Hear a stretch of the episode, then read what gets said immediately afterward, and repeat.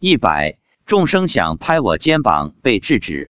发表日期：二零一零年十二月九日。十一月十七日，我一个人去登山。三天后，我问妻子，周三那天我一个人登山有什么情况？妻子说，那天来了三万众生，观世音菩萨护持着我，有些众生想拍拍我，被观世音菩萨制止了。我问，为什么要拍我？妻子说，因为他们喜欢你。我们世间人与人之间，如果很熟悉、很亲热的，见到时有时会拍拍对方。我说，这些众生是不是想跟我称兄道弟啊？妻子说，不能跟他们称兄道弟。我说，当然不能。我在人道，他们在鬼道，阴阳道不同。其实这种情况在我们佛弟子中也并不少见。有的女众不太注意礼节和规矩，见到自己喜欢的师傅，有时会忘了在家与出家的分别。我在网上就看到过女众挽着师傅的胳膊拍照，感觉不是很适当。对师傅，我们应该表示尊敬，不能用世俗的方式来跟师傅交往。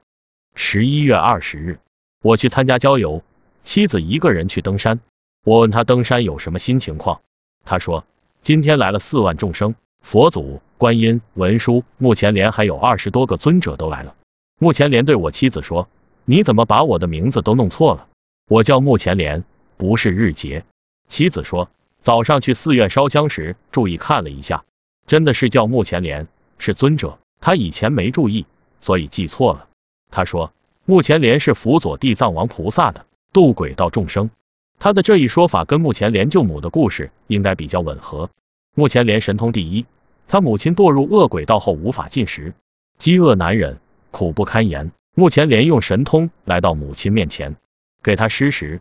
但食物却烧掉了，因此他请佛祖开示后，便有了七月十五的盂兰盆会。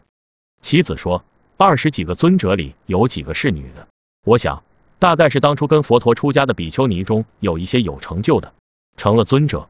我也没去详细了解，有兴趣的网友可以上网查一下，或找一下经典。